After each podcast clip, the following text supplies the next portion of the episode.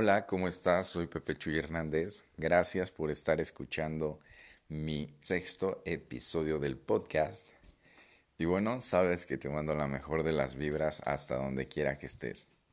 El día de hoy vamos a hablar del tercer apartado de nuestra vida, algo muy importante, fundamental y que a casi todos nos falla, y son las finanzas personales o la educación financiera que deberíamos de tener para que nos dejemos de, de preocupar tanto por no tener dinero, ¿vale?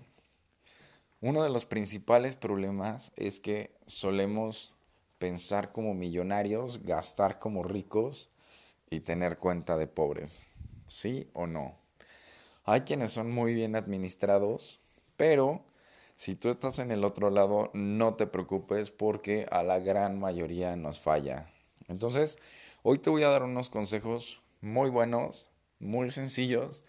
No es eh, ninguna ciencia, creo que ya los has escuchado en otros lugares, pero vamos a resumirlos brevemente. Y créeme que si empiezas a, practicarlos, vas a poder tener mucho mejores tus finanzas, ¿vale? Entonces vamos a, a empezar con lo primero. Hay que saber cuánto dinero tenemos en realidad y cuánto de ese dinero podemos gastar, ¿vale?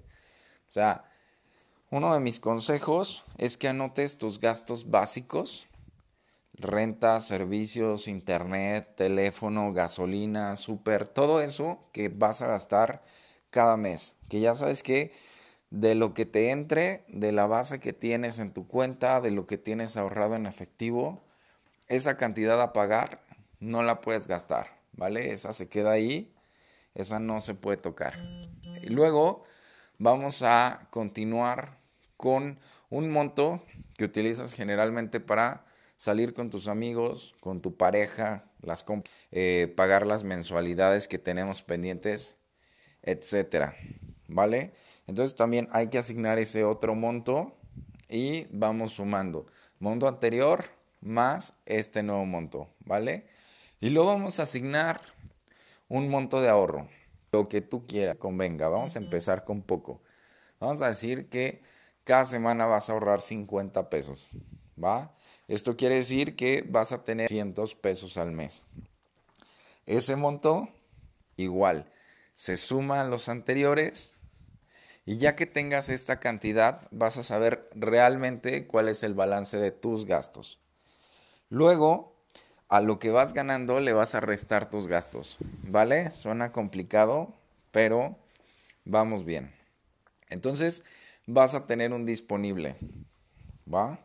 Ese disponible va a servir para muchas cosas junto con tus ahorros. Por ejemplo, si tienes una emergencia, si tienes que ir al médico, si de repente tienes algún accidente o algún contratiempo o quieres comprar algo pero no tienes dinero en ese momento, entonces ese va a ser tu colchón. Eso va a ser lo que te va a servir para que no estés sufriendo por cuestiones de dinero, ¿va? No es una cuestión tan, tan compleja.